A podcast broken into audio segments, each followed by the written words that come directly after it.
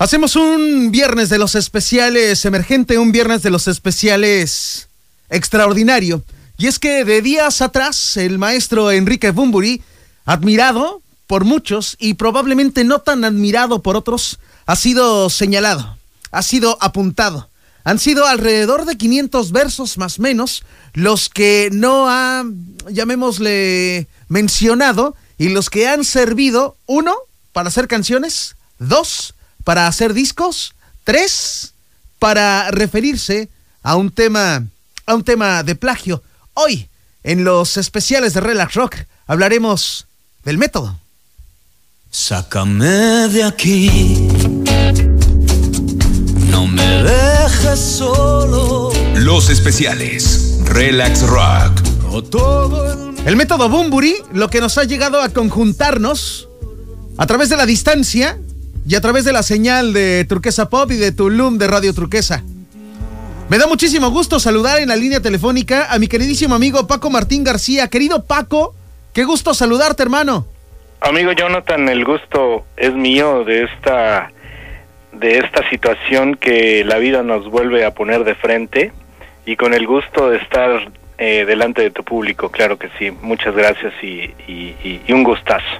Amigo Paco, eh, nos han, alrededor de nuestra historia, nuestra historia como amigos, Sí, nos han conjuntado muchísimas situaciones, conciertos, eventos, tu libro, y al día de hoy nos viene a conjuntar algo.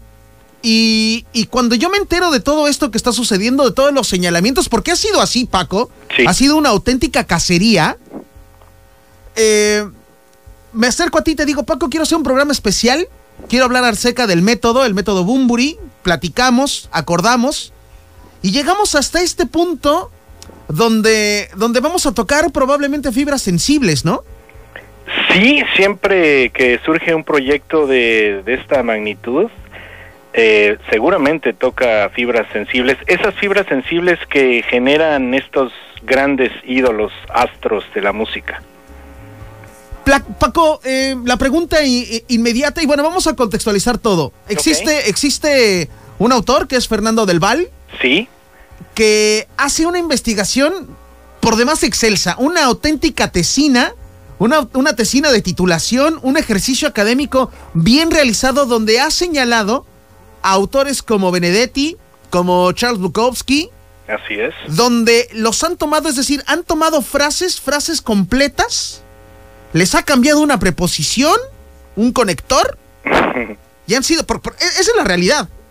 Y se Sí. toman, y se toman para formar canciones, canciones que han formado versos que han formado canciones, canciones que han formado discos, discos que han formado fama, fama que ha formado fortuna, Exacto. y es un 360 impresionante, ¿no? Es impresionante porque así es la, así ha sido hasta hoy la carrera de Enrique Bumburi y por supuesto su banda Héroes del Silencio. Me gustaría, bueno, eh, iniciar comentándote que pues vivimos en un mundo casi contradictorio donde la, estamos lejos de la, de la cultura, del arte, de la literatura. Dice Joaquín Sabina que esto de ser famoso se ha puesto bastante barato y vaya, es triste, es triste que, que así es, es la condición de, de- del arte y la música. Eh, hablar de, de estrellas de la música es hablar de deidades casi, ¿no? Claro. de, de héroes y en este caso es un héroe del silencio de estos originarios de Zaragoza y vaya pues a estos héroes se les perdona casi todo y se les pasa por alto mucho mucho de lo que sucede a su alrededor es una es una gran banda es, es un es un Es un ícono. Sí, por supuesto. Tan es así, bueno, men- mencionando que en el 2007 EMI Music le reconoce a Héroes del Silencio por más de 6 millones de discos vendidos. Y esto, vaya, pues no no cualquiera, ¿no? A este Enrique Ortiz de Landazuri, de actualmente 52 años. Y que, bueno, está considerado como uno de los grandes artistas de España. Y como bien dices, este son, vaya, 500 paralelismos que son encontrados y son eh, Señalados. exactamente en este proyecto llamado el método el método Bumburi. tuve, tuve, si me permites comentarlo, tuve la, o tuvimos, tuvimos la oportunidad de contactar a, a Fernando del Val. ¿El autor del libro? Exactamente. Y no sé si, si, si te parece bien, a mí me gustaría empezar. Eh, la primera pregunta que, que yo le hice fue cómo es que detonó, qué, qué razón, qué razón detonó o generó la realización de este, de este proyecto. Y si, si, si te parece bien, pues escuchamos, escuchamos su respuesta. Vamos a escuchar lo que la declaración de Fernando del Val y, y- y lo que lo que él comentaba. A ver, vamos a vamos a ver qué nos dice. Ok. He tardado muchos años en convencerme de que tenía que hacer frente al proyecto porque me daba mucha pereza la parte de trabajo sistemático, casi funcional, acumulando los versos de poetas o las frases de escritores que había volcado Enrique Bumburi a sus canciones. El, el proyecto mm, detona en el momento en el cual yo mm, percibo que hay una ocasión para reflexionar sobre el ámbito artístico, sobre cómo se construyen letras de canciones o, el- o- cómo en el caso de Bumburi él las construye y en el momento en el que me doy cuenta de que puedo entablar eh, una elevar una reflexión acerca de los límites de la creación, acerca de la inspiración, de la influencia, de qué es intertextualidad y estas cosas. Eh, realmente el libro tiene una parte que no sé si son 40 páginas en las que vuelco estos datos, pero se abre con un epígrafe, una introducción que se titula ¿Qué hay detrás de una obra? Y el motivo es reflexionar acerca de qué hay detrás de la obra de Enrique Bumburi. Yo primero hablo qué hay detrás de la canción Street Fighting Men de los Rolling Stones, cómo se graba, con qué equipo de grabación, con qué guitarra, con qué amplificador. También hablo de la, de la invención del verbiquí de cara a las posibilidades que brindó dentro del rococó en el arte. Hablo de Goya, de un cuadro que se llama, se llama El perro y que fue mal revocado de una pared a un museo y se perdió parte de la parte superior de la pintura. Es decir, me interesa decir por qué es importante saber qué hay detrás de una obra, qué elementos de interpretación se ganan y se pierden sabiendo las motivaciones o los recursos con los que ha contado un escritor, un pintor, un músico, un compositor de canciones. Intento no emitir ninguna opinión, aunque está claro lo que ha hecho y esto puede tener consecuencias desde en un proceso civil o un proceso penal y llanamente consecuencias de tipo moral en los receptores de sus canciones. Yo tengo mi opinión, yo creo que se puede traslucir que cualquier persona que se da cuenta de que se han estado utilizando este tipo de artimañas en la oscuridad, bueno, no parece lo más honrado, pero las opiniones las dejo para la segunda parte. Y ahí cuento con cinco especialistas en cinco expresiones artísticas distintas y a estos les pregunto cuánto pesa la originalidad a la hora de que ellos valoren una obra artística y qué concepto tienen de la intertextualidad. Paco, La intertextualidad básicamente, bueno, esto lo, lo parto el, el audio, así va a ser más fácil, ¿no? bueno, ahí está parte de lo que eh, logramos platicar con Fernando del Val, Paco. Así es. Y muy interesante todo lo que dice, ¿no? Eh, mira, me parece que es importante contextualizar al auditorio. Uno, Fernando del Val es un poeta español. Así es. Eh, eh, es, es parte de su profesión, es escritor. Eh, hace un ejercicio periodístico impresionante. La investigación que hace es impresionante. Y como escritor, y, y en esta parte es por eso que acudimos a ti para hacer esta mesa de análisis. Y como escritor, hay un proceso muy amplio, hay un proceso creativo muy amplio para no caer justamente en este tipo de situaciones, Paco. Sí, sí, todo tiene una regla, todo está bien detallado para tu, tu creación, para tu idea, para cualquier cosa que quieras presentar como tuya en este en el medio que tú quieras. A mí, déjame decirte que me, me parece una persona que no intenta desacreditar a Enrique Bumburi, es un investigador, es analiza las letras y me parece me parece valioso este este ejercicio que él hace eh, sin sin caer en este digamos periodismo de espectáculos como vulgaroso es, ¿no? Me parece respetuoso y me parece profesional su ejercicio. Eh, volviendo a lo que a lo que me a lo que me comentas, sí es es es muy necesario entender y eh, acerca de, de, de estos conceptos, ¿no? De plagiar, de derechos de autor, de, de, de, cosas con las que todo creador se topa. Claro, ¿Qué es, qué es plagiar? exactamente. ¿Qué es plagiar? Ok, eh, son, eh, básicamente consiste en copiar obras ajenas, dándolas como propias. Una idea, una idea literaria, artística, científica, presentándola como si fuera tuya, propia. En este tema del plagio, Paco, Sí, hay, hay huecos, hay, hay huecos muy impresionantes. O sea, hay, hay, hay- no hay una ley clara del todo en, en, en, en, en varias situaciones. sí, Y nos hemos topado con, con historias aterradoras con respecto al plagio.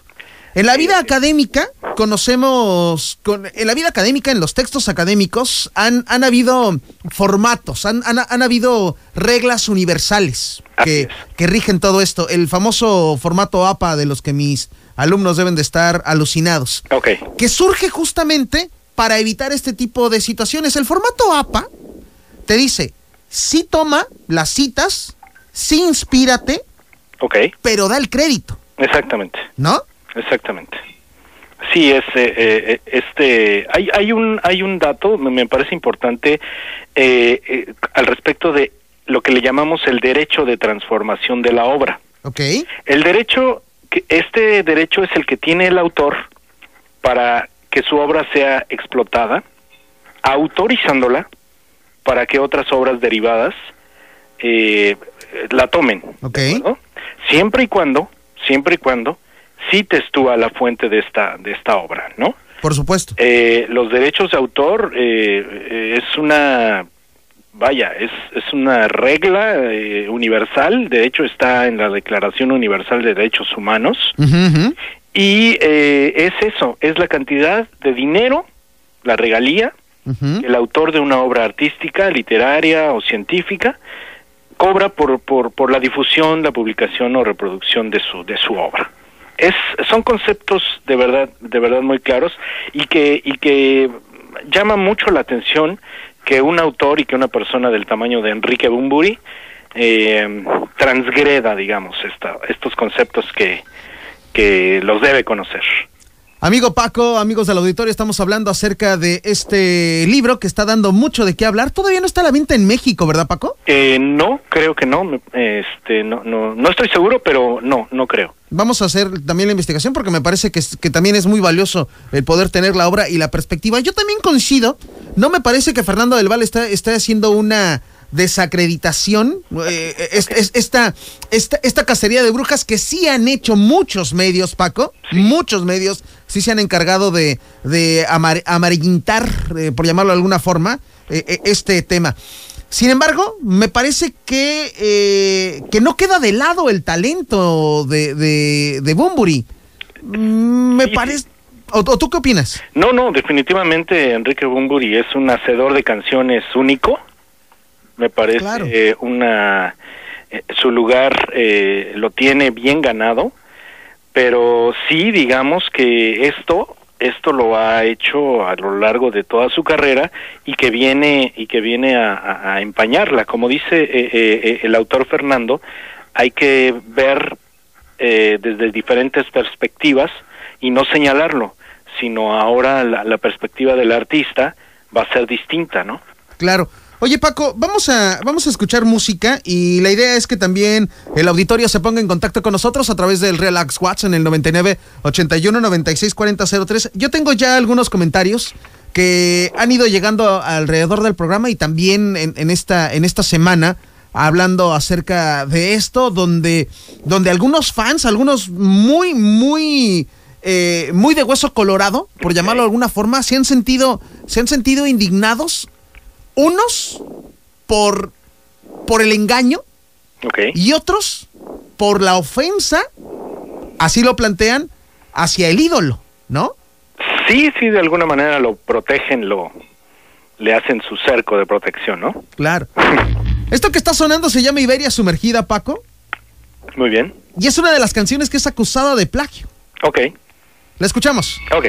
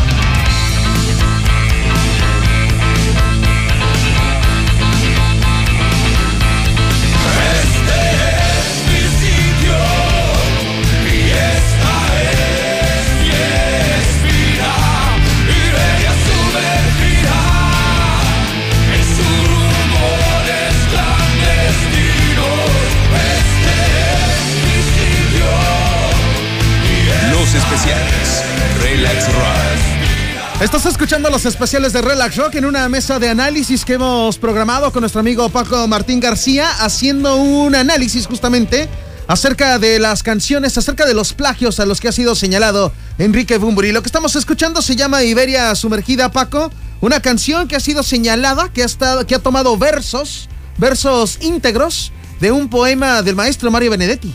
Así es, hay que, hay que también recordar que la, la situación del plagio está eh, señalada desde, desde, desde la carrera de, de Héroes del Silencio hasta la carrera solista de, de Bumburi, ¿no?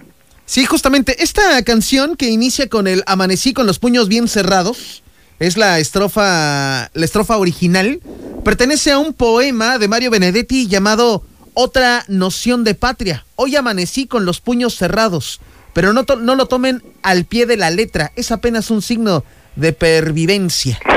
Exacto. Mira, dice, te quiero comentar lo que dice el autor Felipe Benítez Reyes, que es uno de los autores plagiados. Ok. Él menciona y dice la relación entre sus letras de Bumburi eh, y mis versos, creo que queda clara. Todo podría haberse resuelto con una tabla de agradecimientos. Al no haberlo hecho, ocultando así las fuentes, se entra en el terreno del plagio. Sí, claro. Claro. Claro. Eh, y es que el tema del plagio te decíamos, o sea, sí hay leyes que lo marcan muy bien. Tú mencionabas y lo puntualizamos que es uno de los derechos universales, el derecho de autor, ¿no? Así es, sí, sí. Tú, ah, eh, creo que eh, es necesario al, profesionalizar tu, tu, trabajo. Claro. Y, y, una de las grandes, de las grandes pruebas es esa, es toparte eh, con, con, con, este monstruo que es derechos de autor. Y ellos determinarán si tu obra es legítima o no. Pero claro. sí es, sí es necesario. Aunque, aunque esto, esto ha ocurrido desde en toda la historia de, de, la música y estamos hablando y quisiera mencionarte un caso que realmente es grande, es muy muy grande y estoy hablando de la canción Stairway to Heaven, es una canción del grupo Led Zeppelin, es una canción que eh, eh, eh, es un plagio, originalmente esta canción es de un grupo llamado Spirit. Y bueno, búsquenla, les invito a tu auditorio, busquen este plagio de Stairway to Heaven, está, está en YouTube. Y es un caso que, que muy, muy grande, son más de 37 millones de unidades del disco eh, Led Zeppelin 4 de 1971, que son unidades que se han vendido. Y pues imagínate, ganancias eh, se calculan eh, que ha generado el tema por más de 500 millones de euros. Fíjate, cuatro mil, no, cuatro millones cuarenta y siete mil doscientos ochenta reproducciones. Exacto. Las que tiene al momento. Así es. La canción que ya la tenemos de fondo. Así es. En, nada más en Spotify. Aviéntate el tema con iTunes, aviéntate el tema con Deezer, aviéntate el tema con, con todas estas plataformas digitales. Paco, Bob Dylan. Bob Dylan. ¿Premio Nobel? Exacto. Sí, también señalado. Eh, digo, esto está por todos lados. Esto está por todos lados. Eh, eh, es gente que tiene el poder de, abogados y el poder económico para frenar el, acusaciones menores y que siguen sus carreras, siguen sus carreras, estamos hablando, ya mencionamos a Led Zeppelin, y también, también es el caso de Bob Dylan, el genio Bob Dylan, que efectivamente es acusado en varias ocasiones de plagio.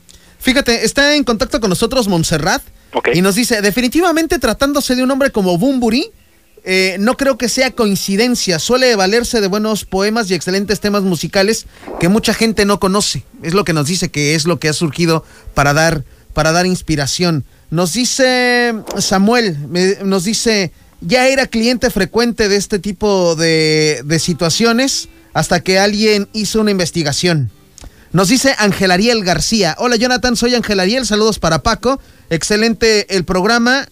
Yo he quedado decepcionado porque entonces las canciones que a mí me gustan están está bien que estén basadas en literatura, pero hombre, si ya son fan si ya son famosas por la música, a mí como joven saber de dónde provienen me haría acudir a los libros. Fíjate qué opinión tan valiosa Sí. la que nos dan, ¿eh? Sí, sí, claro, muy valiosa y, y creo que lo mencionábamos un principio. eh, estamos, hemos olvidado eh, leer, hemos olvidado muchas, muchas eh, expresiones culturales y si esto, si esto es razón para para volver a, a- a- lo legítimo, digamos, pues qué valioso, ¿no? Qué Claro, valioso. claro.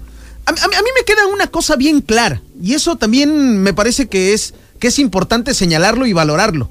El maestro Enrique Bumburi, como, como le hemos llamado, por la carrera artística y demás, es, un, es una persona culta, Paco. Lo deja entrever en, en estas situaciones. Es decir, no puede haber un plagio, y, y no lo estoy justificando, Sí, sí. pero no puede existirlo nada más porque abriste el libro y lo encontraste o porque destapaste un, un, un, un, un TV guía y encontraste el verso. No, o sea, es un hombre culto y a veces ese culto ha sido, o, esa cultura ha sido, ha sido mal enfocada, me podría parecer. Hay un principio eh, de, de todo creador. ¿Ok?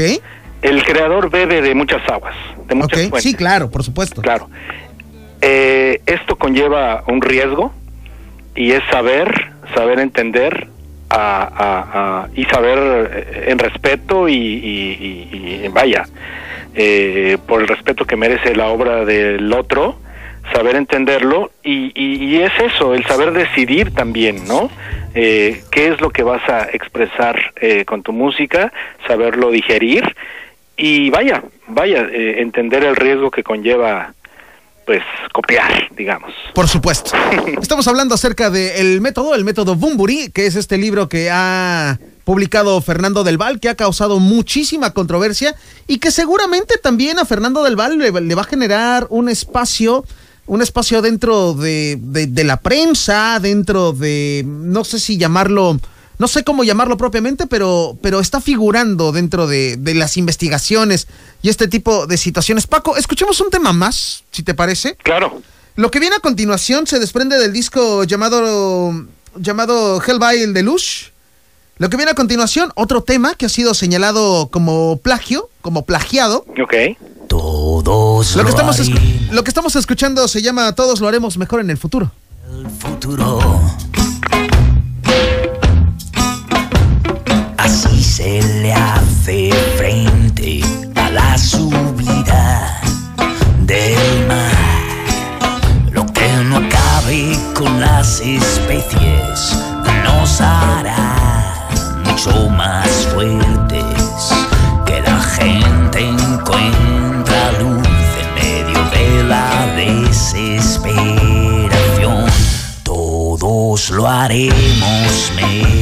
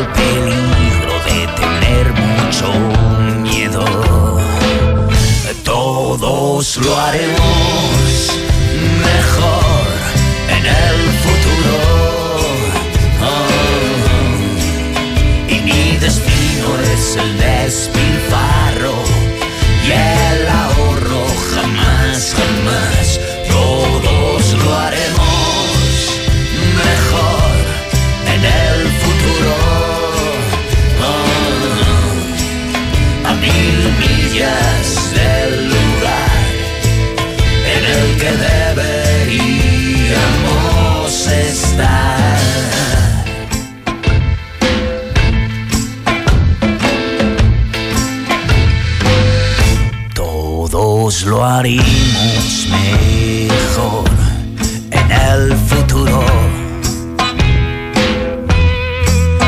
O no tendremos que ir al cine a ver películas de terror. Lo que aprendimos estos años no es que anime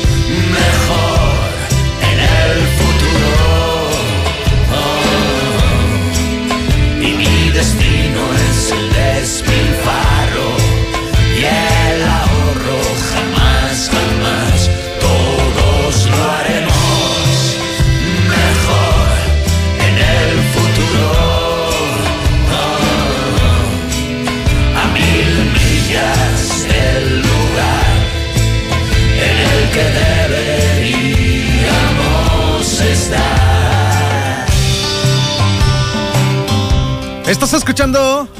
Estás escuchando este programa especial llamado El Método.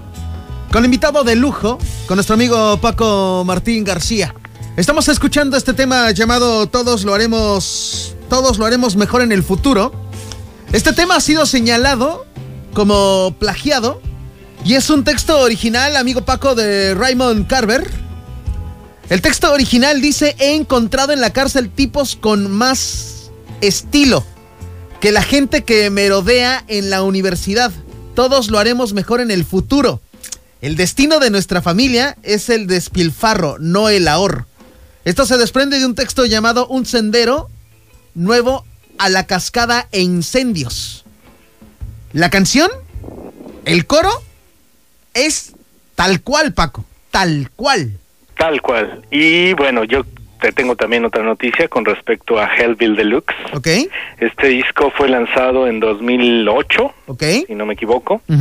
Es un disco exitoso, por supuesto. Claro. eh, a poco tiempo de su lanzamiento se registraron 160 mil copias. ¿Ok? Disco de oro en España y en México.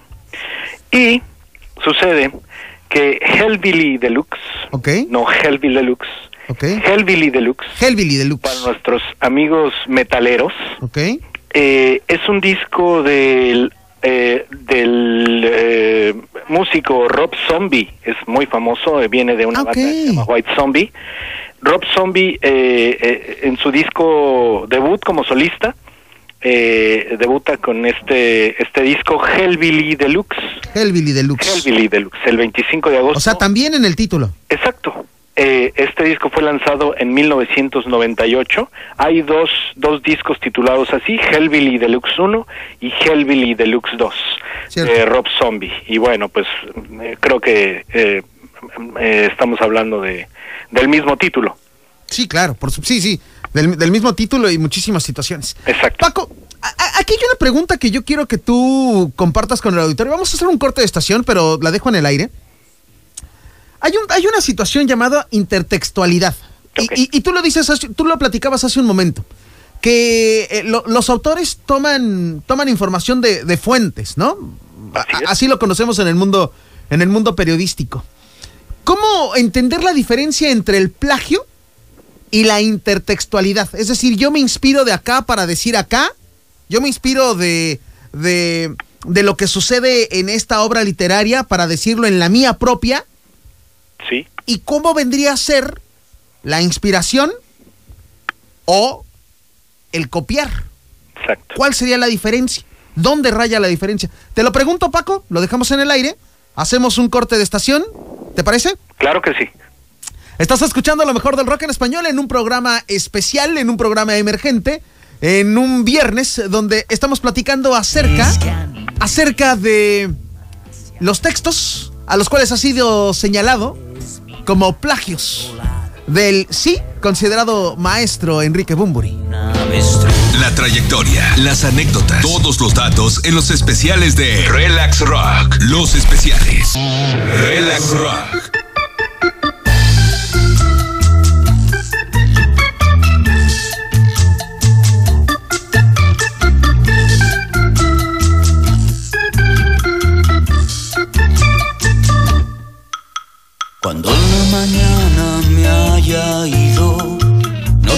Mío ni un recuerdo, solo un hueco en la almohada donde meter tu olvido. Nadarás en nombre pasará sobre el mío, como quien anda un camino tantas veces recorrido.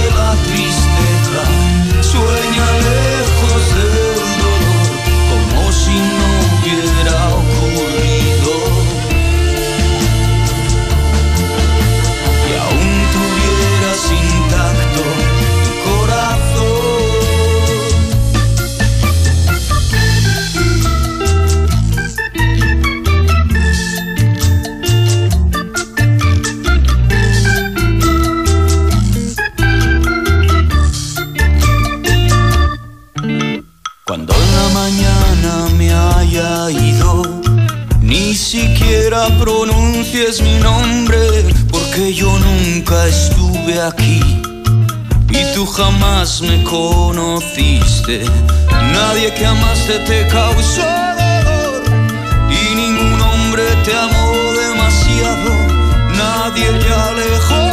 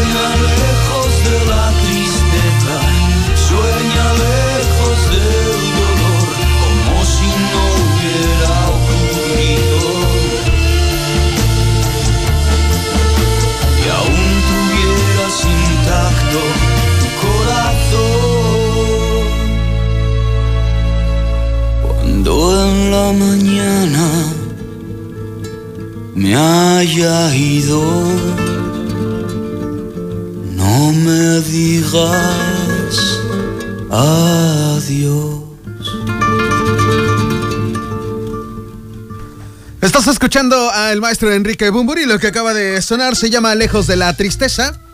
Haciendo este contacto con nuestro amigo Paco Martín también. Y es que este tema, Paco, también ha sido señalado, ha sido acusado. Y me parece que aquí podríamos poner este ejemplo que te preguntaba antes del corte con la situación de la intertextualidad, inclusive la sintaxis.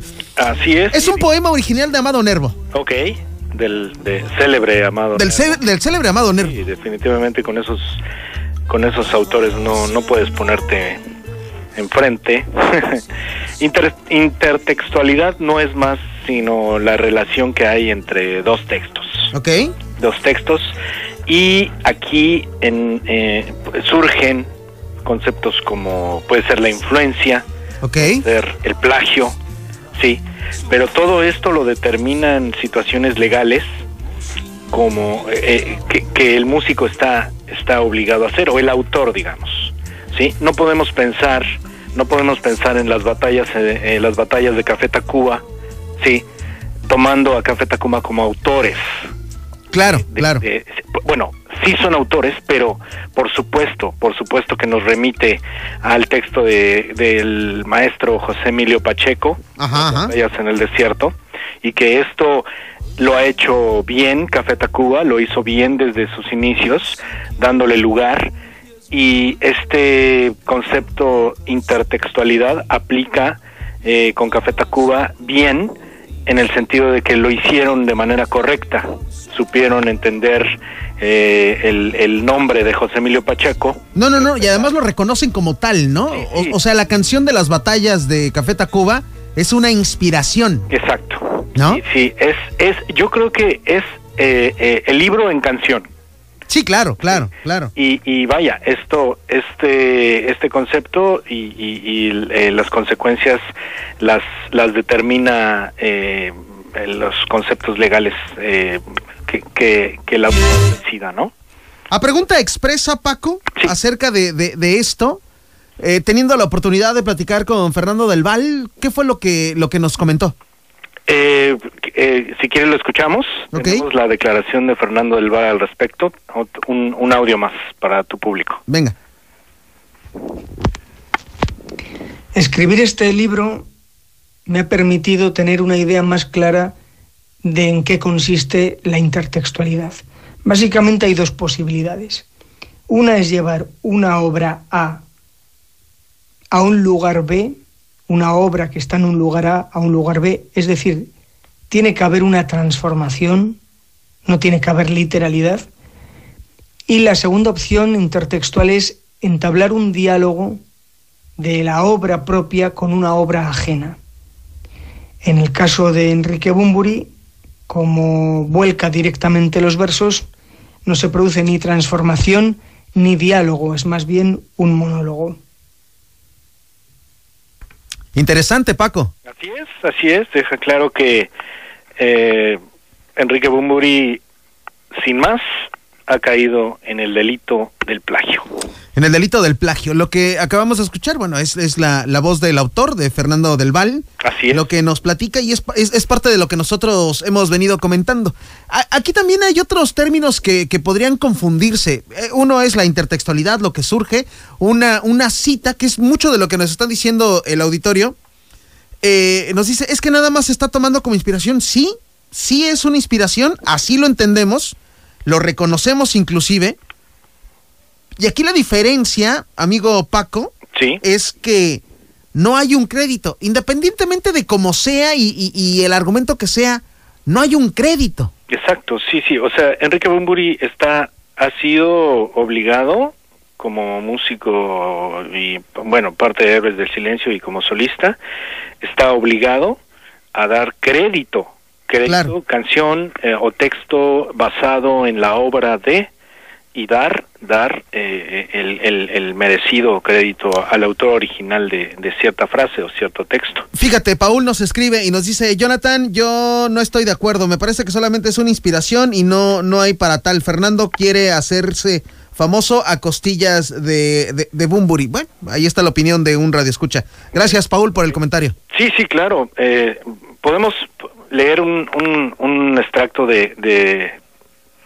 Lo van a reconocer inmediatamente. Sí, Dice, las palabras son como avispas y la calle como un cohete cuando te espero.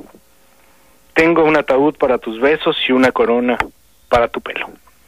Y no, amigos, no estoy leyendo la chispa adecuada, exacto. estoy leyendo La bicicleta del condenado de Fernando Arrabal. Y si bien eh, no, puede, no, no necesitamos más eh, argumento Claro. para ver que estamos hablando de la chispa adecuada. Fíjate, nos escribe Mariano y nos dice, hola Jonathan, oye, ¿cuál es la canción? ¿Cuál es, ¿Cuál es el plagio para la canción que escuchábamos hace un momento? ¿La de Lejos de la Tristeza? La, el plagio o el verso original, hablábamos que pertenece a Amado Nervo. Los jardines interiores se llama el texto. Y mientras eh, Bumburi dice, como un rayo de luna sobre los mares pasas por el abismo de mis miserias, estoy hablando de la canción de Bumburi. Así es. El texto de Amado Nervo dice, pasa, dice, pasas por el abismo de mis tristezas como un rayo de luna sobre los mares. Hay un hueco en la almohada. Muy claro. Tal cual, tal Sí. cual, ¿no? Sí, sí, así es. Es muy, muy, muy claro lo que, lo que descubrimos en este proyecto bastante interesante. Y que, bueno, eh, no sé si estás de acuerdo, el, el, el autor nos, nos dejó un, un mensaje para todos estos eh, amantes, seguidores de Héroes del Silencio y de Bumburi. Sí, sí, sí. Oye, mira, vamos a hacer un corte de estación porque ya lo tenemos encima. Ok, Y, y regresamos, regresamos para, pues prácticamente despedirnos, Paco, y todavía tenemos un montón de mensajes que, que compartir. ¿Te me parece? Perfecto, claro que sí. Estás escuchando los especiales de Relax Rock. Hoy hablamos del método. Bueno, soy Fernando del Val, el autor del método Bumburi, y envío un saludo a todo el auditorio de Relax Rock en Cancún, México. Un abrazo, un saludo, salud. Ahí está Paco, el mensaje que nos ha dejado Fernando del Val. Así es, así es, muy respetuoso, me parece un tipo profesional y, y con un buen proyecto en manos. Paco, historias de plagios eh, ah, existen mucho en el ambiente del espectáculo y no se diga en la situación artística, la cultura, la escultura, la pintura y por supuesto la, la música. Eh, también como, como profesionales de esto, también vivimos el tema, el tema de plagio, aquella situación de ya escuché algo y me lo traigo a- com- como algo novedoso para mi programa. Cos- cosas, Paco, en las que interactuamos todo el tiempo. Sí, eh, es una práctica cotidiana. Eh, fíjate que yo lo, lo he experimentado en varias ocasiones con respecto a mis fotos, ¿Sí? eh, de que de pronto algún grupo, que no voy a decir quién, eh, pero de pronto las publican en sus páginas oficiales y sí he, he mandado mensajes, digo, oye, el crédito dame, ¿no? El crédito de la foto y, pero es muy fácil de hacerlo, es muy fácil de, de, de tomar algo y, y no se le da un valor eh, como tal. Ha sido fácil, Paco, y es un, es un acto deshonesto. Sí, por supuesto. Ten- tenemos que entender eso. Tenemos que leer más. Tenemos que eh, ahondar más en, en dónde estamos, en dónde vivimos y conocer, conocer los principios, conocer las leyes que realmente el día de hoy están muy, muy lejos. Está, es interesante y es necesario, necesario entender de dónde venimos. Fíjate, nos dicen, eh, Lourdes, oh, eh, Jonathan, el programa está muy interesante, felicidades por este ejercicio de investigación, wow, con los comentarios del autor. Ojalá y lo puedan tener en entrevista próximamente. Ojalá, hay, hay una diferencia de horarios importante, pero ojalá y acepte eh, estar en entrevista en vivo. Abraham nos dice, Jonathan, felicidades por el programa, felicidades a Paco, qué gusto, qué gusto, qué gustoso estoy escuchando esta mancuerna. Paco. Hombre, qué gusto y pues un saludo muy, muy afectuoso al auditorio. Yasmín, me, man- me he mantenido informado y he conocido algo de, de mi ídolo. No lo satanizo, al contrario, lo, lo puedo comprender. Sí es un acto deshonesto, pero no queda, no queda cuestionado, no queda, no queda en cuestión el talento del de el maestro. Me parece que no y me parece que sí. O sea, hay una vertiente importante, Paco. Sí, eh, menciona algo importante que es no satanizar, por supuesto que no, pero lo más importante creo que es no endiosar, no entronar a, a seres humanos eh, imperfectos y, y que están también en busca de, de la vida, ¿no? Julio César nos dice, Jonathan, los verdaderos fans de Héroes del Silencio y de Enrique Bumburi, esto lo vamos a dejar pasar. Eh, bien por el atrevimiento de Fernando del Val, bien por todo esto que está surgiendo, sin embargo, el talento de Bumburi es más grande que todo de lo que se acusa. Me parece que digno sería reconocerlo, reconocerlo y reconocer a los autores. Sí, así es. Digo, también hay algo importante. El autor puede encontrarse, toparse con una demanda por parte de Héroes del Silencio. Ha habido, ha respondido ya el manager de Bumburi y que, y que bueno, es, está en riesgo también el autor de este proyecto. Nos dice, me está encantando el programa, me lo imaginé diferente, pero va súper bien. Amigo Paco, parte de los comentarios que han llegado a Relax Rock, y yo te agradezco tu tiempo, te agradezco el ejercicio de investigación, y te agradezco que, que acudas al llamado, al llamado de Relax. Es un gusto. Eh, que- eh, quiero decir que me siento parte de Relax Rock. Lo eres, Eh, Paco. muchas gracias. Y que en lo posterior será un placer seguir eh, siéndolo. Amigo Paco, yo recuerdo nuestras tardes, justamente de viernes, Paco, nuestras tardes de Tú quieres un show, Claro. Esta, estas, estas charlas tan ricas que teníamos tú y yo en, al- en alguna otra frecuencia, pero, pero siempre unidos. Sí, sí, sí, inolvidable. eh, es, es muy lindo el, el hacer clic. eh, es difícil, pero cuando sucede, eh, suceden cosas muy eh, interesantes. Lo celebramos, Paco. Claro, claro que sí. Y para los fans de los héroes del silencio, bueno, eh, también me parece que habrá, que tiene que venir una reivindicación y probablemente sea eh, eh, conciertos, presentaciones, cosas que seguramente vendrán. Paco, En esta nueva realidad. En esta no nueva realidad. ¿Qué va a suceder? Paco, te mando un abrazo. Un abrazo para ti y bueno, pues eh, Paco Martín García en Instagram, Facebook y Twitter. Muy bien, yo los espero el día de mañana a partir de las 12 del día, de 12 hasta las 3 de la tarde con lo mejor del rock en español. Quédese con la programación, ya viene la tercera de Informativo Turquesa. Gracias, adiós.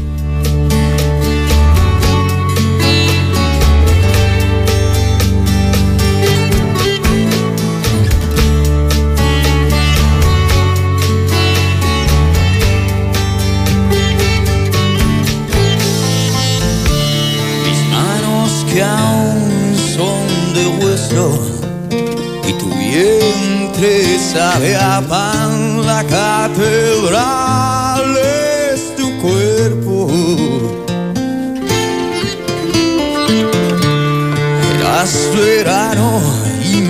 tormentas y el león que sonríe a las paredes que he vuelto a pintar del mismo